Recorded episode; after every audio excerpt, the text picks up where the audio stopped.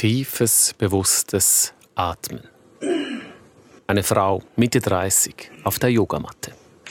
Kontrolliert lässt sie ihren schlanken und beweglichen Körper nach hinten fallen, langsam. Ihr Rücken beugt sich durch. Es braucht hörbar Anstrengung. Aber schließlich steht sie da, in der Brücke. Das ist also Dr. Ashtanga. Ja, das ist Dr. Ashtanga. So nennt sich nämlich Anna Paschinska in den sozialen Medien. Anna Paschinska ist Ärztin, sie ist Gynäkologin und sie macht leidenschaftlich Yoga, Ashtanga-Yoga eben. Du findest Protest und Yoga passen in ihrem Fall gut zusammen.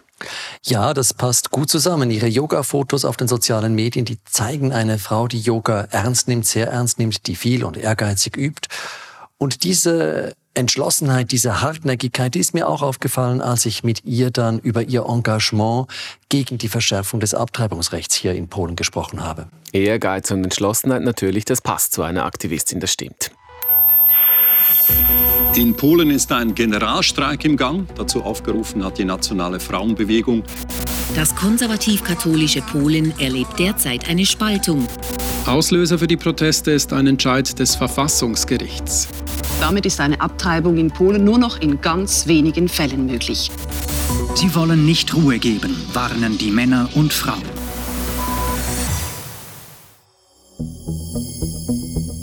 Wir sprechen hier über die Protestbewegung in Polen 2020. Wer? Roman Fehlinger, unser Osteuropa-Korrespondent und ich, Roger Brettlin.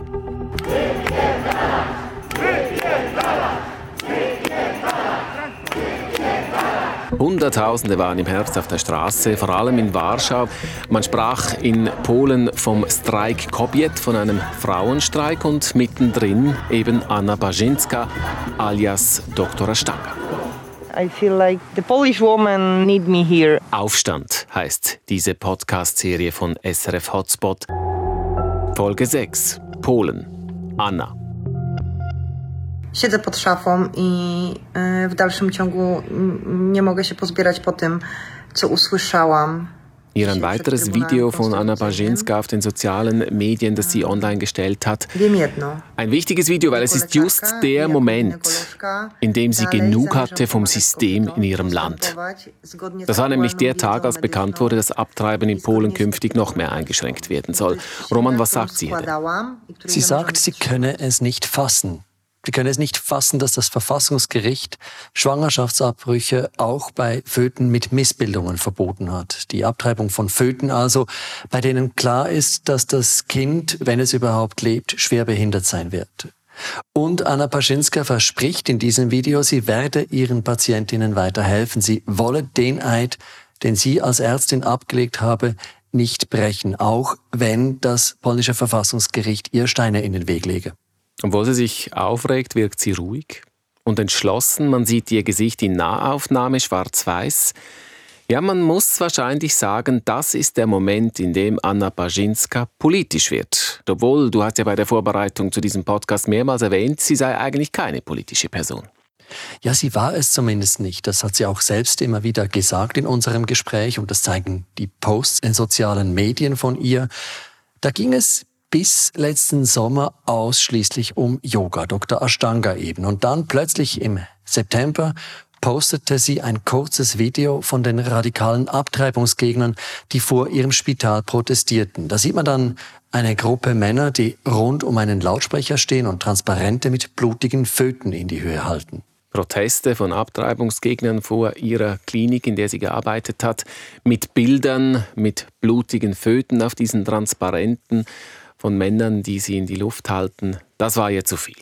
Ja, das war zu viel für Anna Paschinska. Wie diese Abtreibungsgegner versuchen, Patientinnen einzuschüchtern, die sich eine Abtreibung überlegen, das hat Anna Paschinska, die Gynäkologin, zutiefst empört. Und natürlich auch, dass die Abtreibungsgegner Ärztinnen wie sie, die Abtreibungen selbst durchführen, als Mörderin bezeichnen. Das hat sie dann eben auch veranlasst, sich öffentlich zu outen als Abtreiberin, als Ärztin, die Abtreibungen macht. Genau, sie hat dann auf Instagram statt Fotos von sich, wie sie äh, schwierige Yoga-Positionen macht.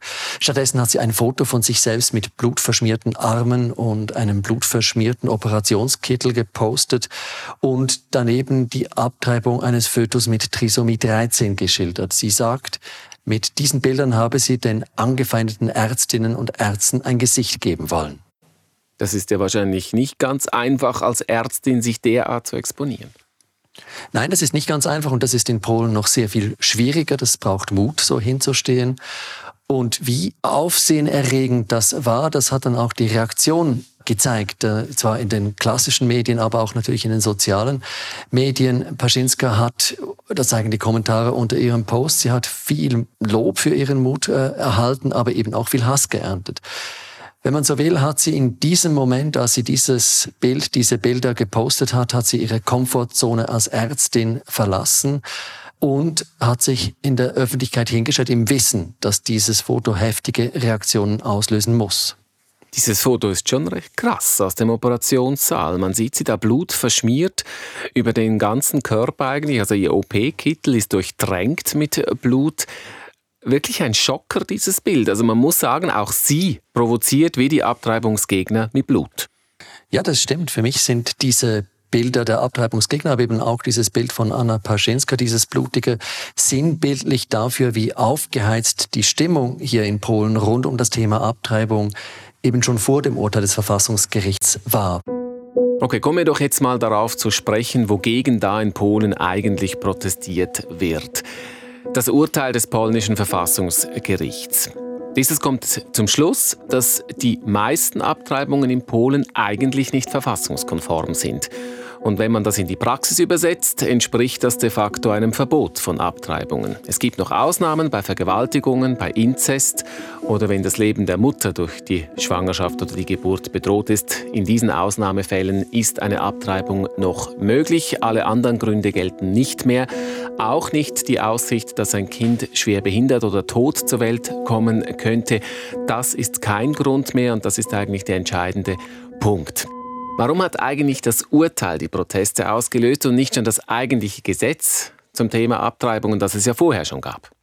Ja, du hast natürlich recht mit deiner Feststellung, dass das Abtreibungsrecht hier in Polen schon vor diesem Urteil streng war im internationalen Vergleich. Aber man hat sich, denke ich, in Polen ein Stück weit daran gewöhnt. Aber eine Verschärfung, das kam für viele Polinnen gar nicht in Frage. Das hat sich äh, nicht erst jetzt gezeigt, das hat sich schon vor vier Jahren gezeigt. Damals wollte die rechtskonservative polnische Regierung das Abtreibungsrecht nämlich auf dem Gesetzesweg verschärfen, so wie sie es ihren rechtskatholischen Wählerinnen und Wählern eben versprochen hatte.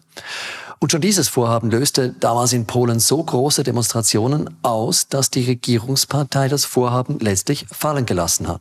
Stattdessen haben dann über 100 regierungsnahe Politiker vom Verfassungsgericht verlangt, zu überprüfen, ob das bisherige Abtreibungsrecht überhaupt vereinbar sei mit der polnischen Verfassung, mit dem dort verankerten Schutz des Lebens. Und die Abtreibungsgegner haben vom Verfassungsgericht Recht bekommen. Das Abtreibungsrecht wurde per Urteil verschärft. Und das ist für alle, die gegen ein schärferes Abtreibungsrecht sind, schlicht ein Skandal.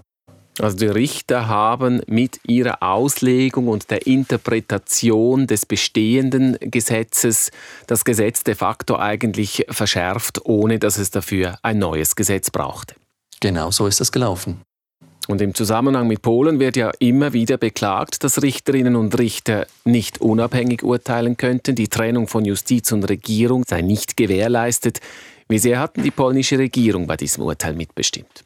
Naja, die polnische Regierung behauptet natürlich, sie habe nicht mitbestimmt. Das sei ein unabhängiges Gericht. Aber so ganz glaubt das eigentlich kaum jemand hier in Polen. Das Urteil passt einfach zu gut zu den Interessen der rechtskonservativen Regierung. Sie konnte dank dieses Urteils ein Wahlversprechen einlösen, das sie gegeben hat, ohne dass sie sich auf schwierige Debatten hätte einlassen müssen. Nicht auf eine Debatte, äh, bei der eben auch nicht alle Abgeordneten der Regierungspartei auf einer Linie gewesen wären.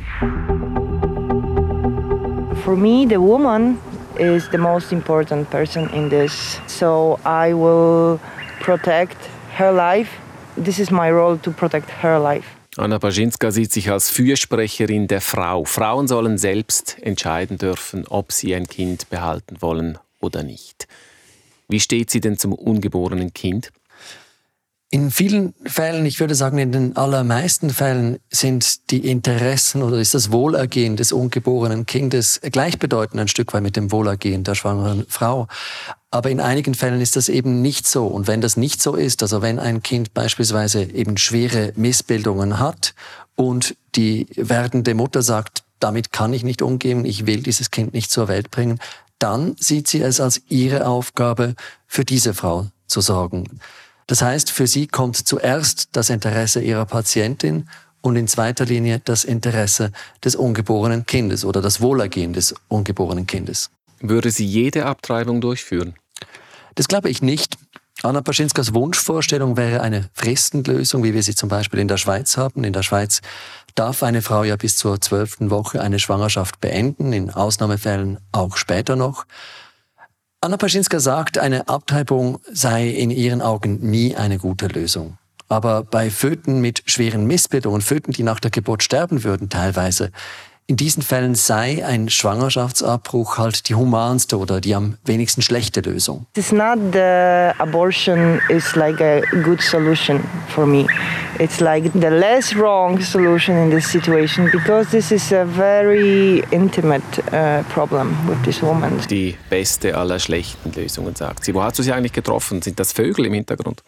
Ja, das sind Vögel. Es war auch damals schon Pandemiezeit und wir haben uns im Dolina Schweizarska getroffen, dem Schweizer Tal. Das ist ein kleiner Park im Zentrum von Warschau.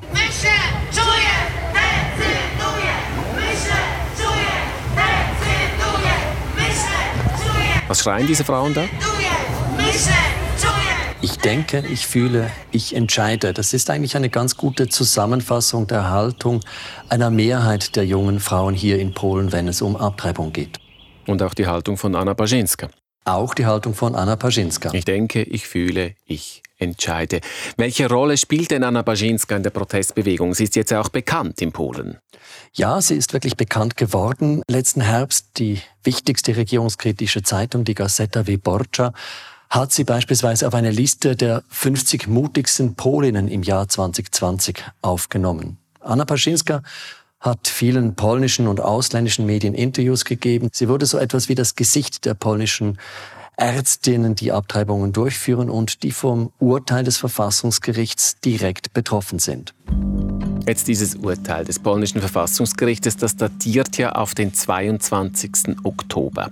Am 30. Oktober, also nur acht Tage später, waren in Polen Hunderttausende auf der Straße. Und das im Oktober 2020, das war just die Zeit, in der die polnische Pandemiekurve steil nach oben zeigte. Man befand sich bald auf dem Höhepunkt der zweiten Welle. Und es galten auch Einschränkungen bezüglich Versammlungsfreiheit.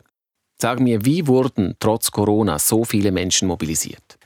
Ja, das Ausmaß dieser Proteste hat wirklich alle überrascht damals, am meisten wohl die Regierung. Erklärungsversuche, äh, wie es dazu gekommen ist, gibt es verschiedene. Äh, in erster Linie natürlich, dass viele, vor allem junge Leute hier in Polen, sich bei etwas so Privatem wie einer Abtreibung nicht dermaßen stark vom Staat reinreden lassen wollen.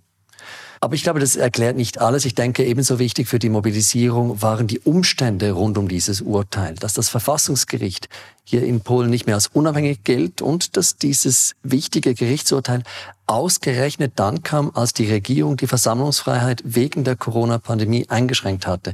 Dieser Zeitpunkt, das alleine war einfach schon eine gewaltige Provokation. Kann es auch sein, dass viele nicht unbedingt wegen dieses Abtreibungsverbots auf die Straße gingen, dieses de facto Abtreibungsverbots, sondern weil sie eben grundsätzlich gegen die Regierung sind?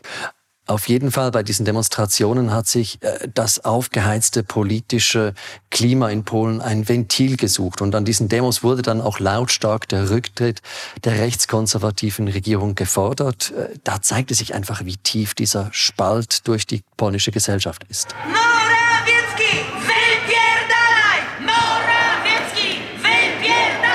Am Tag dann nach dem großen Protestzug am 30. Oktober, am 1. November, hast du dann Anna Paschinska eben in diesem Park in Warschau interviewt. Wie ging es ihr am Tag danach? Sie wirkte erschöpft. Sie hatte kaum geschlafen, sagte sie. Sie hetzte von einem Termin zum nächsten und sie musste später an diesem Tag noch zur Arbeit. Das Ganze war also ein mhm. Stress für Sie. War sie denn überhaupt zuversichtlich? Glaubte sie in dem Moment daran, dass dieser Protest etwas bringt, dass sich an diesem Gerichtsurteil noch etwas ändern könnte? Ja, Anna Paschinska war damals sehr zuversichtlich. Sie hat sogar von einer Revolution gesprochen. Sie hoffte, die Regierung würde unter dem Druck der Straße zurücktreten oder zumindest äh, hoffte sie darauf, dass das weitgehende Abtreibungsverbot nicht in Kraft treten würde. Das wäre nämlich möglich gewesen, wenn das Gericht das Urteil angesichts der großen Proteste nicht veröffentlicht hätte. Solche Fälle hat es in Polen früher schon gegeben. Und solange halt dieses Urteil nicht öffentlich ist, gilt es nicht, obwohl der Inhalt damals schon bekannt war. Genau, das ist eigentlich eine äh, legale Formsache, aber das wäre eben eine Möglichkeit gewesen, dieses Urteil zu fällen, es aber dann nicht umzusetzen. Warum wolltest du eigentlich mit Anna Baginska sprechen, also mit der Ärztin und nicht mit einer der eigentlichen Protestanführerinnen?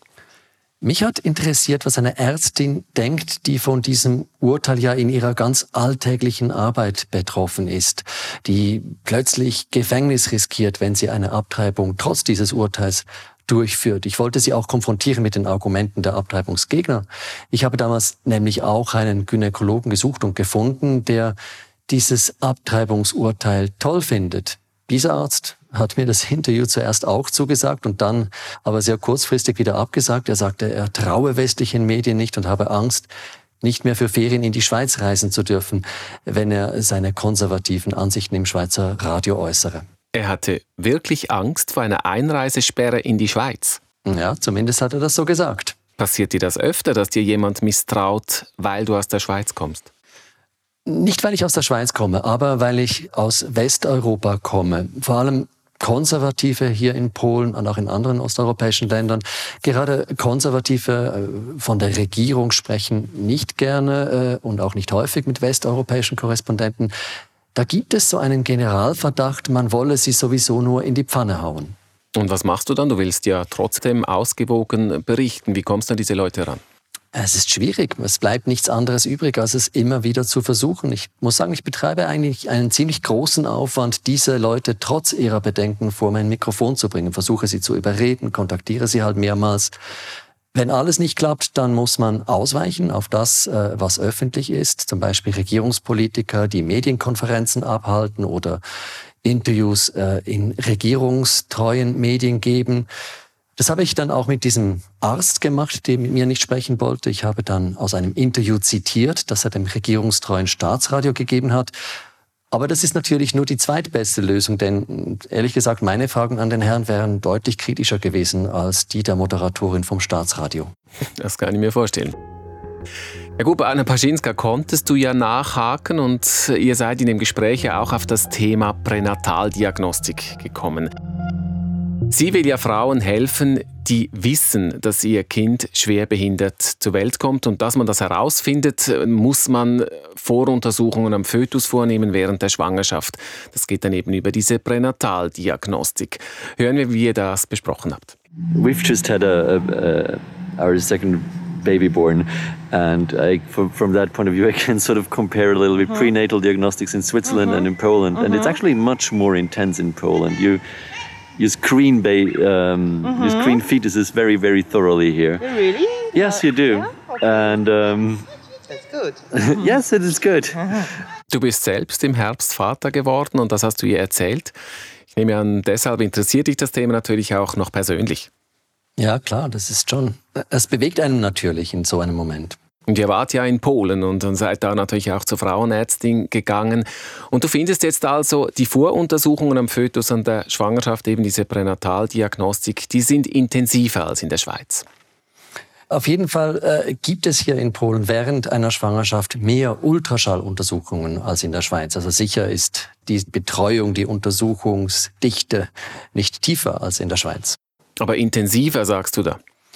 Naja, das habe ich damals gesagt. Äh, auch weil ich natürlich weiß, wie heikel es ist, hier in Polen äh, die Schweizer Medizin mit der polnischen Medizin zu vergleichen. Da muss man schon aufpassen, dass man niemanden beleidigt. Äh, hier in Polen fühlen sich viele oft ein bisschen herabgesetzt, glaube ich, und haben das Gefühl, die Westeuropäer haben immer das Gefühl, bei ihnen sei alles besser. Dabei, und das muss ich zugeben, gibt es eben auch Dinge, die hier in Polen genauso gut funktionieren.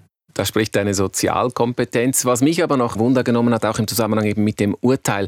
Braucht es denn überhaupt pränatale Diagnostik in Polen noch, wenn nun eh nicht mehr entschieden werden kann, ob ein schwerbehindertes Kind zur Welt kommen soll oder nicht? Ja, die Pränataldiagnostik, die braucht es weiterhin. Da sind sich die Abtreibungsgegner und Befürworterinnen eines liberaleren Abtreibungsgesetzes, Leute wie Anna Paschinska beispielsweise, auch einig, sogar die Abtreibungs- oder auch die Abtreibungsgegner sagen, das Wissen über Missbildungen beim Fötus, das sei eine Voraussetzung für eine allfällige vorgeburtliche Behandlung des Ungeborenen, also noch im Mutterleib. Und sie sagen auch, die Pränataldiagnostik helfe werdenden Eltern, sich gegebenenfalls auf ein Leben mit einem behinderten Kind einzustellen. Würdest du Anna Baczynska dein Baby anvertrauen? Ja, wieso nicht? Ich kann mir gut vorstellen, dass sie eine sorgfältige und auch eine feinfühlige Ärztin ist. Es ging drei Monate, bis das neue polnische Abtreibungsrecht in Kraft trat, bis eben das umstrittene Urteil des Verfassungsgerichts endlich veröffentlicht wurde. Ende Januar war dann das der Fall. Warum ging das so lange? Ich denke, das war Taktik. Man wollte, dass die großen Proteste einschlafen und hat gewartet, bis es richtig Winter, richtig kalt ist und erst dann hat man es veröffentlicht. Also Taktik der Regierung oder des Gerichts? Naja, mich würde es erstaunen, wenn die Regierung nicht irgendwie dahinter stecken würde. Aber beweisen, das muss ich zugeben, lässt sich das nicht. Und ist die Taktik aufgegangen? Man hört und liest tatsächlich nicht mehr viel aus Polen.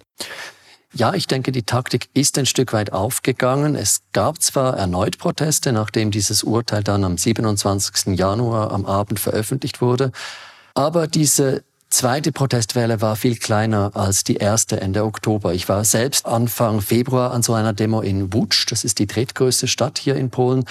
Und mein Eindruck war, das war ein kümmerliches Trüppchen, das da durch die verschneiten Straßen zog. Für Anna Paschinska muss die Veröffentlichung des Urteils ja eine riesige Enttäuschung gewesen sein. Eigentlich die Niederlage per se, die Proteste haben nichts gebracht. Wie hat sie sich verhalten? Sie war sehr enttäuscht. In einem Interview mit einem polnischen Fernsehsender hat sie aber auch gesagt, polnische Frauen könnten und würden weiterhin abtreiben. Frauen, die einen Fötus mit Missbildungen abtreiben wollen, sagt Paschinska da, würden im Ausland Hilfe finden. Und dass das passiert, dass tatsächlich mehr Polinnen nach Deutschland oder Tschechien reisen, um eine Schwangerschaft abzubrechen. Das bestätigen äh, auch verschiedene Organisationen, die diesen Frauen eben helfen, solche Eingriffe im Ausland aufzugleisen.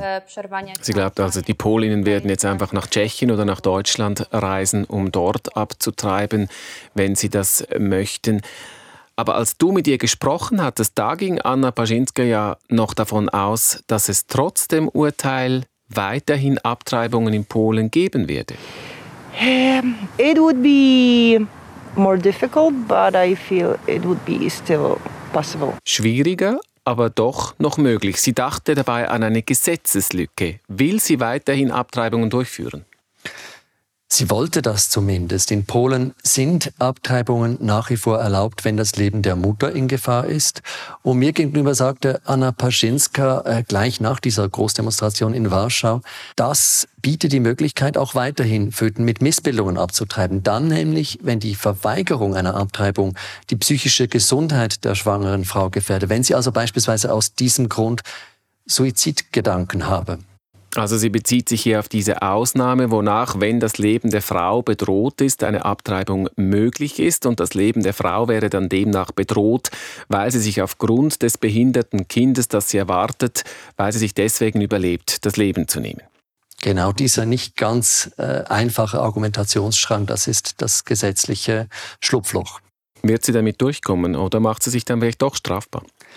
Diese Frage ist eben noch nicht beantwortet. Es hat noch keinen solchen Prozess gegeben. Das derzeitige Recht besagt, dass eine Frau, die eine Schwangerschaft äh, widerrechtlich beendet hier in Polen, dass die nicht belangt wird, sehr wohl, aber eine Gynäkologin, die eine nicht gesetzeskonforme Abtreibung durchführt, da würde eine Gynäkologin und auch ein Spital doch ein recht großes Risiko eingehen. Und was heißt das für Anna Paschinska als Gynäkologin? Gibt sie auf? So klar ist es nicht, scheint mir. Die Hoffnung, politisch noch etwas bewegen zu können, diese Hoffnung, die hat sie aufgegeben, so wie ganz viele, die Ende Oktober noch voller Wut, aber eben auch voller Hoffnung auf die Straße gegangen sind. selbst Föten mit Missbildungen abtreiben, das ist für Paschinska jetzt, denke ich, kaum mehr möglich, eben weil die Risiken so groß sind für sie selbst, aber eben auch für das Spital, an dem sie äh, so einen Schwangerschaftsabbruch vornehmen würde.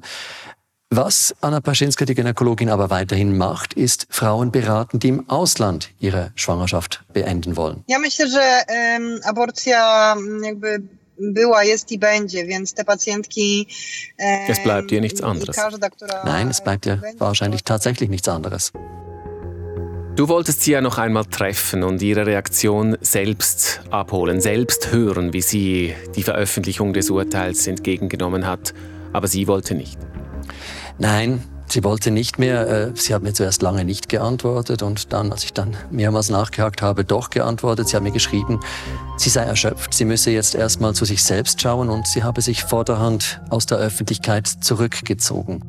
Das ist ja, wenn man sich überlegt, auch nicht so verwunderlich. Die Frau ist keine professionelle Aktivistin. Sie arbeitet zu 100 Prozent an einem Warschauer Spital. Sie hat ein Privatleben da über lange Zeit noch viel politisches Engagement draufzupacken, viel Stress, viel Anspannung und viele Emotionen auch, das muss unglaublich anstrengend gewesen sein für Sie.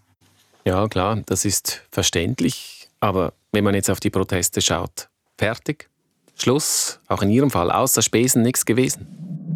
Man kann das so sehen. Die Protestbewegung, die ist sehr schnell sehr groß geworden und sie ist vorerst zumindest wieder in sich zusammengefallen, wie ein Luftballon, dem die Luft ausgegangen ist. Aber es kann auch sein, dass diese Bewegung plötzlich wieder auftaucht, sich dieser Ballon wieder aufbläst und dass man so viele Leute auf die Straße gebracht hat wie hier Ende Oktober. Das muss man schon sehen. Das war ein Riesenerfolg für die Regierungsgegner.